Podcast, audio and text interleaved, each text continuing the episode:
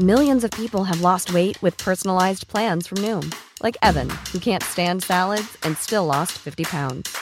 Salads, generally, for most people, are the easy button, right? For me, that wasn't an option.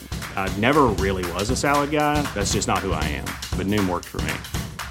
Get your personalized plan today at Noom.com. Real Noom user compensated to provide their story. In four weeks, the typical Noom user can expect to lose one to two pounds per week. Individual results may vary. BetMGM is pitching baseball fans a chance to swing for the fences. Register using code CHAMPION200 and win $200 in free bets when you place a $10 moneyline wager on any Major League Baseball game and either team hits a home run, regardless of your bet's outcome. Enjoy baseball like never before with BetMGM's daily promotions at your fingertips all season long. Download the app or go to BetMGM.com and use code CHAMPION200 to win $200 when you bet 10 bucks on an MLB game and either team hits a home run. Sign up today and find out why nothing beats a win at the King of Sportsbooks. Major League Baseball trademarks used with permission. Visit BetMGM.com for terms and conditions. Must be 21 years of age or older to wager. Virginia only. New customer offer. All promotions are subject to qualification and eligibility requirements. Rewards issued as non withdrawable free bets or site credit. Free bets expire seven days from issuance. Please gamble responsibly. Gambling problem? Call 1 800 there's never been a better time to find out why BetMGM is the king of sportsbooks. Download the BetMGM app and place a $10 moneyline wager on any NBA playoff game. If either team hits a three pointer in the game, you'll win $200 in free bets. Just use code CHAMPION200 when you make your first bet. Sign up now and discover BetMGM's daily promotions, boosted odds specials, and more. Download the app or go to BetMGM.com and use code CHAMPION200 to win $200 in free bets if either team hits a three in any NBA playoff game. Visit BetMGM.com for terms and conditions. 21 years of age or older to wager. Virginia only. New customer offer. All promotions are subject to qualification and eligibility requirements. Rewards issued as non withdrawable free bets or site credit. Free bets expire seven days from issuance. Please gamble responsibly. Gambling problem? Call 1 888 532 3500. Hola a todos, hoy tenemos el enorme placer de poder entrevistar a uno de los filósofos más importantes de las últimas décadas en España, don Antonio Escotado. Muchísimas gracias por, por acudir a mi canal. Gracias, por Dios, a ti. Bueno, Nada, es como digo, un auténtico placer personal e intelectual eh, poder entrevistarle y, y bueno, pues empecemos sin más. Eh, yo creo que una de las preguntas que más les puede interesar a la, a la audiencia, aunque tiene un toque reduccionista, pero, pero bueno, aún así, para posicionarnos no, no deja de ser pertinente, es cómo se definiría políticamente Antonio Escotado. Bueno, a mí me sobra la actual distinción izquierdas y derechas, Juan Ramón, eh, porque, digamos, la derecha es un fantasma que necesita ahora la izquierda, pero no siempre ha sido así. O sea, por ejemplo, sí existía antes de la Segunda Guerra Mundial, a mi juicio. La ceda de Gil Robles, por ejemplo, era una manifestación. O sea, es una expresión, la derecha, de esa tendencia humana a desconfiar del cambio y a decir, mira, eh, cualquier cosa nueva que venga, uy, mirarla con mucho cuidado, tal, no sé qué. Y claro, como venimos de una inercia determinada, pues también vale la Inquisición, también valen los caciques, también valen los militares a la antigua, etc. Esa derecha, a mi juicio, ha desaparecido y se ha convertido en un centro amplio y, y multicolor, dentro de lo que cabe, porque el centro tendría a ser la grisura entre el blanco y el negro, ¿no? Entonces, a mí me cuesta dejar de pensar que soy de izquierdas, porque él siempre definido a la izquierda como el vive y deja vivir, y él mira, la única cuestión política seria es eh, erradicar la pobreza. Eh, en muchos pensamos en mi generación que la forma más sencilla iba a ser el marxismo, pero caray, menudo batacazo nos hemos pegado. Pues entonces, claro, si yo te decía que ser de izquierdas es actitud benévola, amar a la humanidad que decía Antístenes, el, el primer discípulo de Sócrates. Y, y, por otra parte, darse cuenta de que lo que hay que hacer es socialmente es reducir la pobreza, aumentar nuestra prosperidad, pero hay que ser eficaz. Y ya te digo que en mi momento, yo nací en 41, en los años 40 la gente de buena voluntad que estudiaba, sí, claro. de una forma u otra, nos veíamos abocados como el que entra en un embudo, a la conclusión de que planificación central, orden, eh, máxima libertad en todo lo demás, y que todo esto que acabo de decirte es lo que se estaba haciendo en la Unión Soviética. oh, maldición, cuando lo, nos fuimos enterando. Pero para eso tenían telón de acero, para eso tenían el Agitprop, para eso estaba eh, genialmente organizada la propaganda desde tiempos de Lenin, claro. Bueno, menuda parrafada te he soltado. no, bueno, pero te has definido como, como persona de izquierdas, pero persona de izquierdas. Pensaba que era de izquierdas, pero con una. Ha evolucionado de una manera Pero con una visión de la izquierda que es distinta a la que muchos que hoy se denominan de izquierdas tienen. Eh, porque, digamos, te has definido de izquierdas por dos motivos: eh, prosperidad y, y libertad. Sí. Eh, pero bueno, prosperidad y libertad también son dos banderas que ondean los liberales. Entonces... Claro, no, no, la fundamental, o sea, número uno, libertad. Sin libertad no hay nada. Y libertad a su vez es difícil de definir, ¿no? A mí me gustaría definirla como arte de hacer posible lo que debo hacer.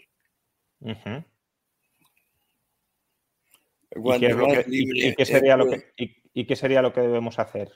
pues lo que vas encontrando en cada momento, ahí donde te va llevando la investigación. Ahí donde la, la pesquisa te pone. En cada instante, si tienes buena fe, vas sabiendo algo. A ese algo tienes que serle fiel, pienso yo. Y si le eres fiel, pues entonces dices lo que haces, haces lo que dices y eso, bueno, se acerca a lo que los antiguos llamaban arete, virtud. y, la virtud es lo que, digamos, más próximo a la dicha, a la satisfacción, a conformarse con lo que uno es. Y ahí cómo entraría la interacción entre personas, ¿no? Porque una cosa pues es hacerlo respetándoles la libertad y diciendo el que pise la libertad de mi vecino me está pisando el pescuezo. Lucharé a muerte por la libertad de mi vecino. Es decir, que la libertad correctamente entendida pasa por respetar la libertad de los demás. Es la no fundamental. Por, no, por imponerte sobre el otro. Es por dar que, reconocer que el otro es por lo menos tanto como tú. Por lo menos. Entonces, a la libertad le asignamos un valor instrumental o un valor intrínseco? Es decir, la libertad es importante. Intrínseco. Mira, eh, también, si defines la sustancia como gratitud, se me ocurrió un día, entonces la libertad, hay una primera fase donde la libertad te libera de, es un quitarse cadenas. Y en una segunda hay un disfrutar de ella, un gozar de esa autonomía aprendida y también un compartirla con los demás. Y en ese compartir con los demás también hay muchos demás que necesitan eh, enseñanza, porque están muy equivocados. Por ejemplo, piensan eh, que mantenella y no enmendalla es la forma ética correcta de estar en la vida. Y yo creo que no, la forma correcta éticamente de estar en la vida es con los ojos muy abiertos, persiguiendo la libertad. ¿Qué autores, qué intelectuales em, crees que deberíamos leer, conocer para entender esta visión, esta concepción de la libertad? ¿Cuáles serían tus referentes intelectuales en lo que podrías entender como liberalismo? Son muchos. Mira, qué barbaridad. Mis maestros más maestros son Freud y Hegel, los más próximos, pero para entender esta cuestión, claro, fíjate que bien Hayek. Fíjate que bien Mandeville, fíjate que bien Adam Smith, fíjate que bien Menger, fíjate que bien Schumpeter, eh, fíjate que bien Weber, fíjate incluso que bien, a mi juicio, el Nietzsche antes de enloquecer de autoimportancia, el Nietzsche, por ejemplo, de verdad y mentira en sentido extramoral, eh, de la primera época, que es un monstruito profundo y alegre. Y Espinosa, figúrate, figúrate. O sea, me has hecho una pregunta que me caigo al Muy abierta, no, pero también para que tengamos. Quiero decir, porque muchos liberales mm, solemos leer pues, a Hayek, a Mises, a Menger. A mí, em, a ¿sabes lo que me pasa con Mises? Que le veo anti algo. Yo creo que no podemos ser anti nada, sin perjuicio de que, por supuesto, somos anti somos anti-anti, por decirlo así. Y no pensamos que la antítesis tenga la misma dignidad ontológica que la tesis. La antítesis siempre necesita descansar sobre una afirmación previa. A mí me interesa ir al terreno de la afirmación eh, y bueno, ver la negación, como decía el maestro Hegel, como negación de la negación. La negación. eh, Hemos hablado de libertad eh, como algo que tiene un valor intrínseco y que precisamente por eso debe ser respetado. Y has mencionado antes propiedad y comercio. ¿Cómo conectaría la propiedad con la libertad? Porque hay mucha gente que la ve como algo separado. Una cosa es la libertad y otra la, libertad, eh, la propiedad. ¿Podemos tener, por ejemplo, libertad sin propiedad? Pues claro que no. Claro que no. Imposible. Es totalmente imposible. Para empezar, porque todos tendemos a apropiarnos de esto o lo otro. Muchas veces, por ejemplo, con la pasión de los celos, demasiado tendemos a, hacernos territoriales. Pero, vamos, eh, forma parte del anti y es delirante imaginar, sobre todo tras inspeccionar la historia del hombre, la historia concreta, eh, que va a beneficiar de alguna manera remota o indirecta el perder libertad, perder propiedades a nuestra libertad y a la libertad del vecino. Eso es un despropósito. Eh, con, eh, digamos, hacer la genealogía de quienes han pretendido eso, ya está respondida la cosa. Hay algunos pensadores que dicen que el comercio es algo artificial, impuesto al, ser humano. Polañi, la escuela de. Efectivamente, en la gran transformación. Entonces, ¿cuál es tu visión sobre esto? ¿Realmente el comercio surge de que nos han transformado y nos han cambiado la mentalidad porque antes no comerciábamos o el comercio ha sido una constante en la naturaleza humana? Yo creo que es una constante. Lo que pasa es que es cierto que ha habido constantemente pueblos que al ser incapaces de llegar a la maestría en algo, pues claro, viven de robarlo al vecino. No hay otro remedio. No hay alternativa al comercio, Juan Ramón. La única alternativa al comercio es la violencia. ¿Y eh, qué se comercia? Bueno, la diferencia de precios aquí y allá y el hecho de que te has tomado eh, los peligros o las incertidumbres de trasladar cosas bueno, primero adquirirlas, luego trasladarlas y luego allí venderlas. Y es cuestión de que a algunos les sale, tiene más suerte o son más competentes. La historia de esto, que es la historia de cómo el milenio de sociedad clerical militar romana cristiana se va convirtiendo en sociedad burguesa y sociedad comercial. Esto es una historia que hay que seguir de cerca. Y si la sigues de cerca, no puede haber nada más instructivo, porque es gradual, es inventivo, cómo se van surgiendo los juegos. Por ejemplo, aprovechan que hay conflictos crecientes entre la nobleza de sangre y el clero. Acuérdate el conflicto de las investiduras, por ejemplo, debe ser el, más señalado, de que hay cruzadas. ¿eh? Todo eso va ayudando al burgo a, surgir y a levantar sus murallas. Una vez que el burgo tiene sus murallas, eh, los días de la sociedad clerical militar están contados. Y la sociedad comercial ah, eh, se aposenta indefinidamente. Y ahí estamos, ¿eh?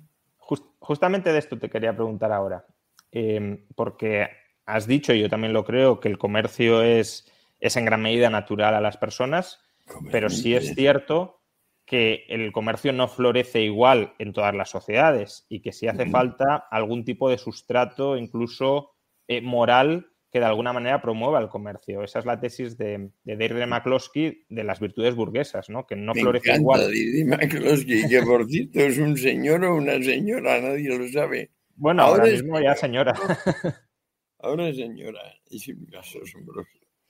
Y va por el tercer volumen, ¿no? Sí, sí, ya está, está publicado y, y justamente por eso te quería preguntar, es decir, ¿qué valores crees que son aquellos que hacen florecer el comercio dentro de, de una sociedad? ¿O cuáles son aquellos que hacen que el comercio el no florezca? por la aptitud. El darse cuenta de que la evolución no es tanto que triunfe el más apto, el más fuerte, sino que triunfe la idea de la fortaleza moral, la idea de la aptitud intelectual, o sea, el respeto por el mérito en general, el respeto por el esfuerzo y el eh, no pedir imposibles. En definitiva, los sabios de Grecia tenían en común no perseguir imposibles, todo con mesura y conocerte a ti mismo, esas tres, ¿no? Si no tomas en consideración esas tres, no vas a tener una sociedad pacífica y próspera, en ningún caso. De modo cual, estoy de acuerdo con McCloskey en que, por ejemplo, ¿qué diferencia hay entre inuits, por hablar de esquimales, y otras personas que viven en la zona polar ártica como los vikingos o, o los varegos, que luego se llamarán suecos. Pues bueno, la verdad es que no es geográfica, están en el mismo entorno. Pero claro, los varegos y los vikingos, ah, caramba, desarrollan escritura, desarrollan arte, desarrollan conocimiento, hacen obras prodigiosas, empiezan siendo unos salvajes que entran en las aldeas y ensartan a los bebés en sus lanzas y los exhiben para aterrorizar a los pueblos. Pero cuando se crea la Hansa, entonces empiezan a darse cuenta de que es mejor ser comerciante y lo cogen.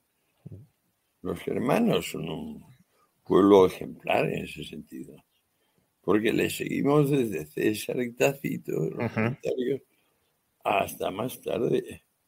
También es muy buen texto de aprendizaje la historia de Inglaterra de Smith, digo de Hume, porque ahí te va, hay varios capítulos dedicados a los bárbaros donde Hume deduce de su amor a la libertad su posterior logro intelectual y de conocimiento y de civismo. Estamos ahí como tocando a mi juicio lo más profundo que se puede decir y se ha dicho sobre la condición humana. Con lo cual, en ausencia de comercio, estamos abocados a la violencia. Chantaje y miseria. Entonces, ¿Tú no ideología. mismo? Sí, sí, sí. O sea, yo ahí compro la- esa frase que se atribuye a Bastiat, la compro con matices, pero de que si las mercancías no cruzan las fronteras, las cruzarán los soldados. Es decir, Sí. si, si los pueblos, si las sociedades no cooperan, al final la alternativa es el parasitismo. Y frente al parasitismo tienes la resistencia frente al parásito y tienes la violencia. El parásito quiere parasitar y el huésped quiere no ser parasitado. Entonces, o cooperamos o, o nos explotamos, nos oprimimos, nos, nos destrozamos los unos a los otros. Sí. Completamente. Pero date cuenta también que el parásito, si nos mata, sucumbe. Sí, totalmente. que está en el interés del parásito parasitar hasta ciertos límites. Hasta cierto punto, sí. Tremendo. Sobre esto, eh, como además has mencionado antes al clero y la cultura clerical que se oponía a la cultura burguesa y que en parte eh, constreñía a la cultura burguesa, hace unos días el Papa Francisco eh, pidió reclamar el modelo económico actual entiendo que el capitalismo, por un modelo económico, dijo él, que pusiera la fraternidad en el centro de las relaciones económicas. ¿Crees que actualmente hay esa incompatibilidad entre comercio y fraternidad? ¿O, que, pues claro que no, la única forma de poner... Eh, eh, la única forma de crear incompatibilidad es ser lo bastante bobo como para creer que la fraternidad es perjudicada por el intercambio pacífico. El disparate de base que supongo que tiene el Papa Francisco es que, que pueda haber autarquía. Es decir, que cada zona del planeta puede prescindir de relacionarse con otros. Entonces se trata de ver que nos relacionamos pacíficamente o nos relacionamos jerárquicamente. El Papa quiere relacionarse jerárquicamente. Yo digo que eso es una guarrada, es chantaje. y que por muchos nombres que le pongas a la mona que se viste de seda, mona se queda. Eh, se ha ensayado hasta lo infinito decir que la cooperación es la alternativa a la competencia. por favor. la competencia es la forma máxima de cooperación y el que diga otra cosa es tonto del culo. Es decir, no sabe de lo que habla y además tiene mala fe. Sí, sí. Em, además que eh, socialmente competimos para ser mejores cooperadores. Eh, estamos, yo quiero cooperar contigo, el otro también quiere cooperar contigo, competimos entre los dos para ver quién coopera con el otro. Y luego muchas veces cooperamos para competir, porque una empresa no es más que un entorno de cooperación entre trabajadores, entre empresarios, entre ahorradores, entre inversores, para competir con otros grupos que también están formados así, ¿no? Eh, ¿Ves? Ahí sí que me gusta la idea que tenía Mises de ver el mercado como un entorno masivo de cooperación, de cooperación a gran escala. A mí también. Hablemos de los impuestos, porque hemos hablado de que la, propiedad es consustancial a la libertad, eh, que no puede haber libertad sin, propiedad, pero los impuestos son una sustracción de la propiedad. Primero, hay que tener presente que es muy distinto, absolutamente distinto, el Estado y los gobiernos. Me parece que gran parte de las cosas que se imputan a los estados deben imputarse exclusivamente a los gobiernos, que son personas con nombres y apellidos. Son completamente distintas. El Estado, a mi juicio, límite del egoísmo subjetivo. Los gobiernos, bueno, la forma que tiene ese límite del egoísmo subjetivo de concretarse en nombres y apellidos y de delegar esa responsabilidad en fulano y mengano. Eh, si Rothbard dice que son que son bueno mafiosos, que son fruto de, de una presión mafiosa, yo estoy de acuerdo en lo que respecta a la imposición directa. o, sea, y sobre todo a la progresiva. Yo creo que no se puede grabar más que, el, por ejemplo, el 11. Hay justicia fiscal en la medida en que podemos distinguir entre imposición indirecta e imposición directa. O sea, el impuesto que pagamos en tabaco o en, alcohol, fíjate. Lo que sí te puedo decir, y esto es muy gracioso porque es un matiz concreto, es que los americanos, norteamericanos, no tuvieron imposición directa IRPF, Income Tax, hasta que decidieron ser prohibicionistas. ¿Ah? Y entonces... De hecho, recuerdo... del Tesoro Recuerdo haberlo aprendido de ti, eso. creo que, era en un artículo del mundo, si no recuerdo mal. Sí, perdería un dineral si no podía grabar el alcohol y la cerveza. Eso es. El secretario del Tesoro se lo dijo al presidente, sí. Bueno, eh, digo que sí puede haber y debemos pensar en justicia fiscal, pero no para eso hay que saber y ser un técnico. Igual que no se hace una canoa así con un gesto de sacar conejo de chistera, pues igual hay que estudiar las distintas ramas de imposición, ver hasta qué punto no estamos pagando obras públicas necesarias, comunes, y hasta qué punto estamos sufriendo el dedazo de unos miserables que piensan que, que quieren vivir de los demás. O sea, lo fundamental es difundir la idea de que el servicio público es un deber, pero es servicio, es decir, no es casta política. El que pretenda vivir de la política, habíamos hacer en el Código Penal un delito específico de usted pretende vivir de los demás.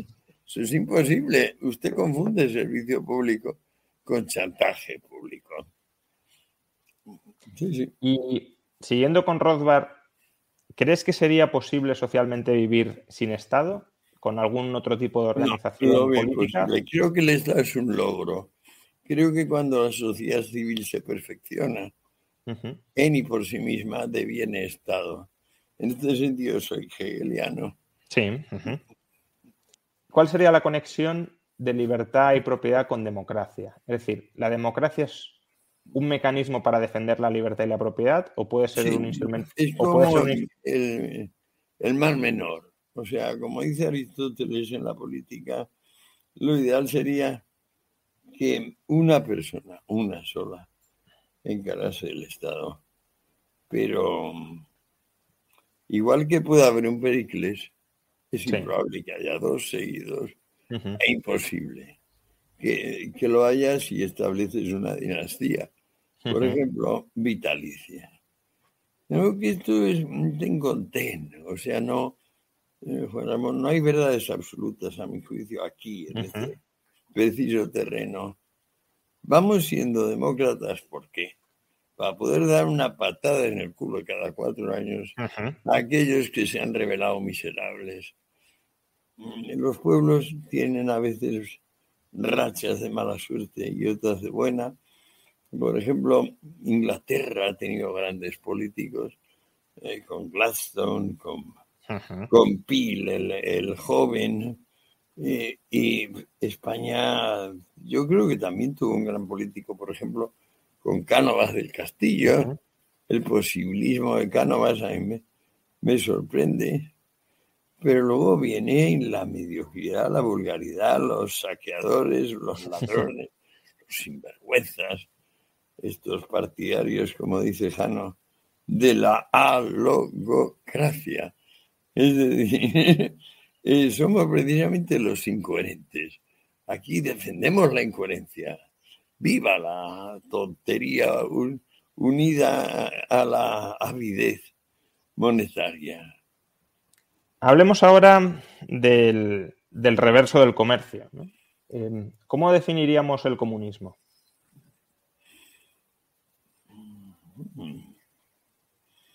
¿Cómo lo definirías tú?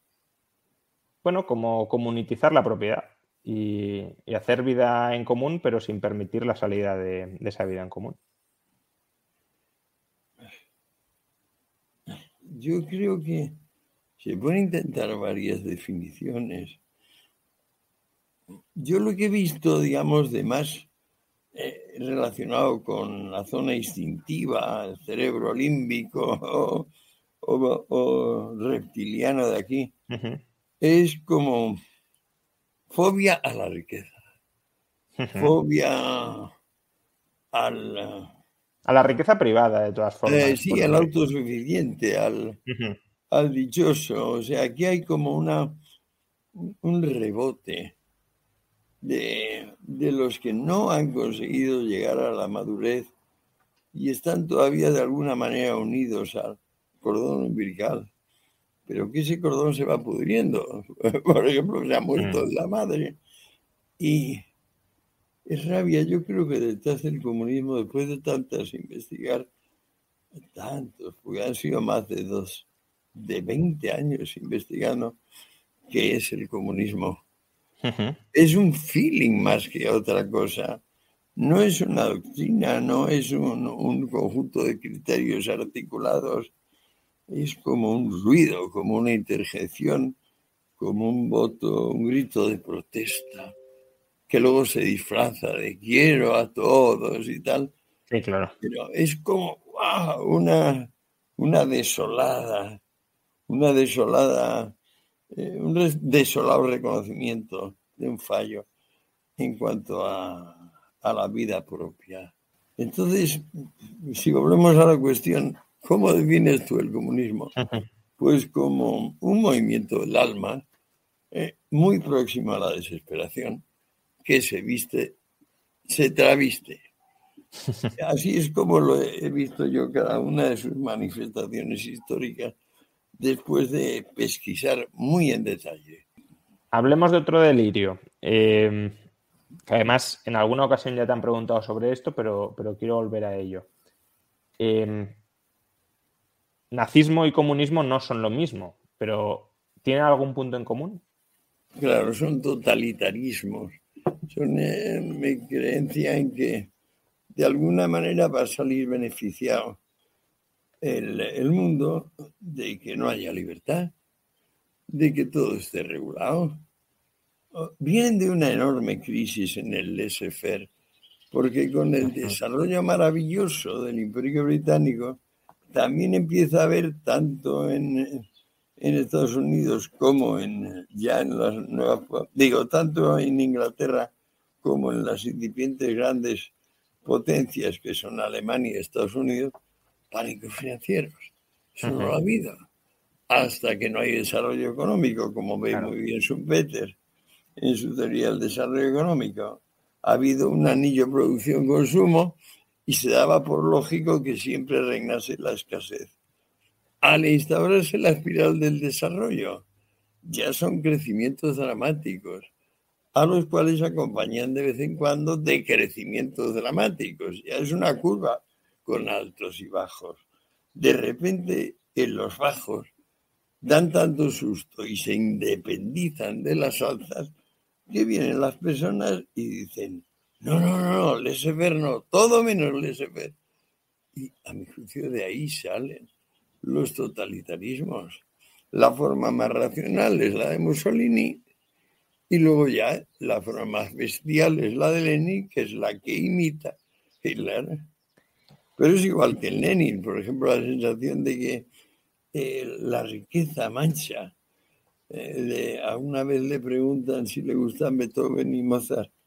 Y dice, sí, pero oírles me inspira lágrimas porque es bello, pero esta belleza requiere el orden burgués para que llegue a existir y eso ya me repugna tanto que no puedo soportar.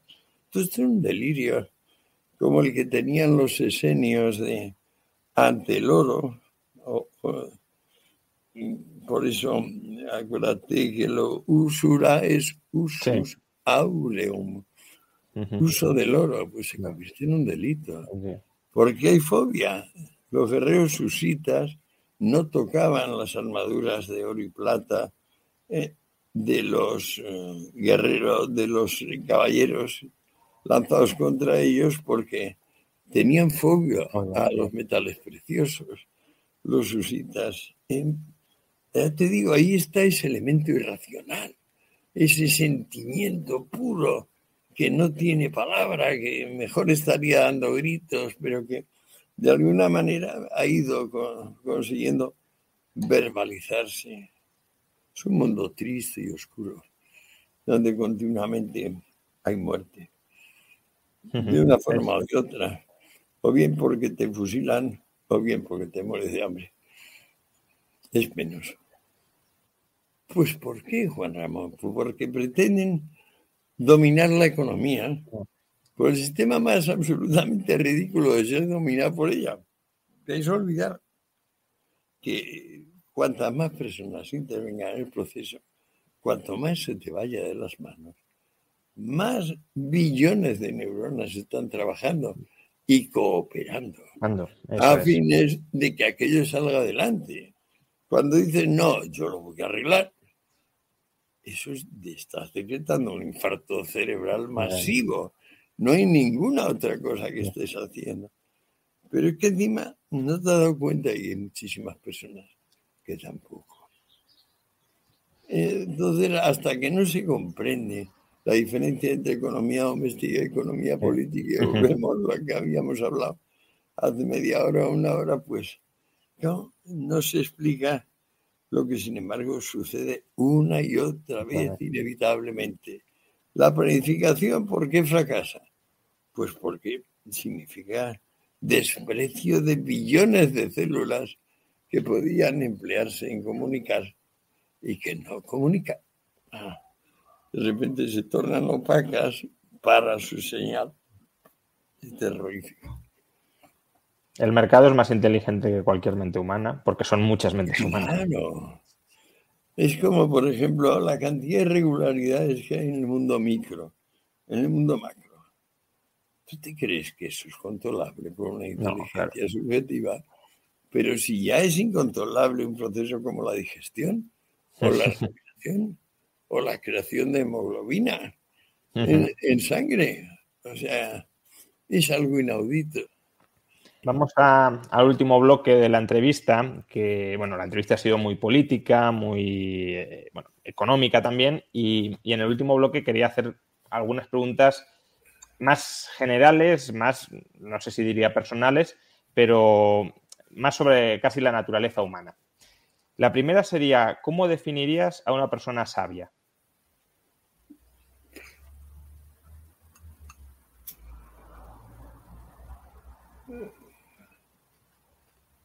Que ha aprovechado su libertad para no perder el tiempo y ocupa el tiempo actual en aquello que le sigue pareciendo más oportuno.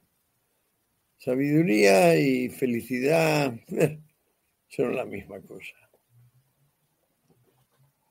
Y la siguiente pregunta, bastante relacionada con esta, ¿qué cualidades, qué tres cualidades, bueno, o qué cualidades, ¿no? He puesto el número de tres, pero ¿qué cualidades crees que debería aspirar a tener toda persona? Vámonos a ver al saber y amor al saber. De esas sale todo. Y además, el amor al saber sale de algo tan instintivo como la simple curiosidad. Si tienes curiosidad, mantente firme y poco a poco se irá purificando. No irás intentando mirar en los cajones que no corresponde porque el que mira donde no debe ve lo que no quiere. Y si simplemente si te mantienes curioso, eh, yo creo que hasta descubres la benevolencia, la simpatía, la sabiduría, la felicidad. Hay que cumplirse, pero para cumplirse hay que buscarse. Y para buscarse, claro, hay que no mentirse. Si te fijas en lo mismo que hace de nosotros animales racionales, hace de nosotros animales capaces de mentir. Sí, claro. Sí, sí, razonar es dar razones, pero las razones pueden ser falsas. Claro, o sea, la mentira no aparece antes de que aparezca el lenguaje. Y especialmente el lenguaje refinado, el escrito. Claro. ¿Qué consejos más específicos les darías a las personas jóvenes?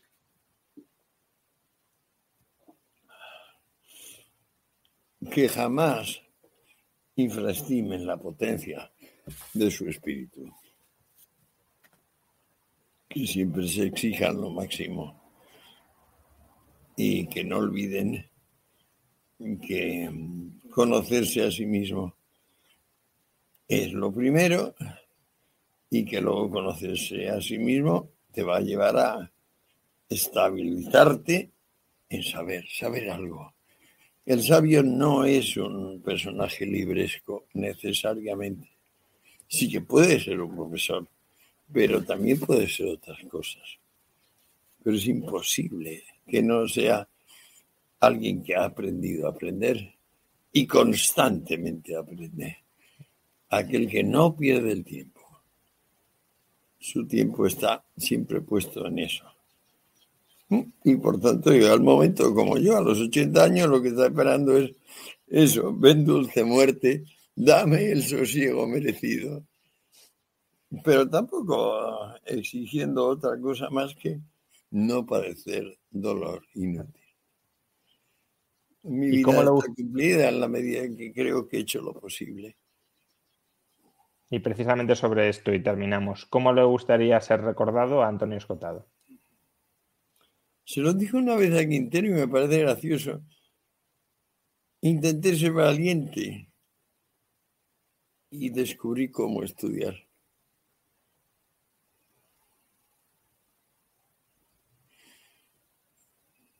¿Y cómo hay que estudiar? Me parece que eso lo tiene que descubrir cada cual. Cada uno. Me parece que eso no te lo puedo ahorrar. Pues muchísimas gracias, Antonio, por, por, esta iluminadora entrevista, que seguro que todos los espectadores habrán disfrutado. Y muchísimas gracias por, por todo lo que has aportado, eh, tanto al saber como, como desde lo que a mí me atañe la, la filosofía eh, liberal y, y, el aprecio a la libertad. Gracias. A ver si nos vemos más. A ver si nos vemos sobre todo en persona, sí. Ojalá que sí. Sí, nos tenemos que dar un abrazo. Ole, pues eso, un fuerte abrazo virtual. Dale un abrazo virtual.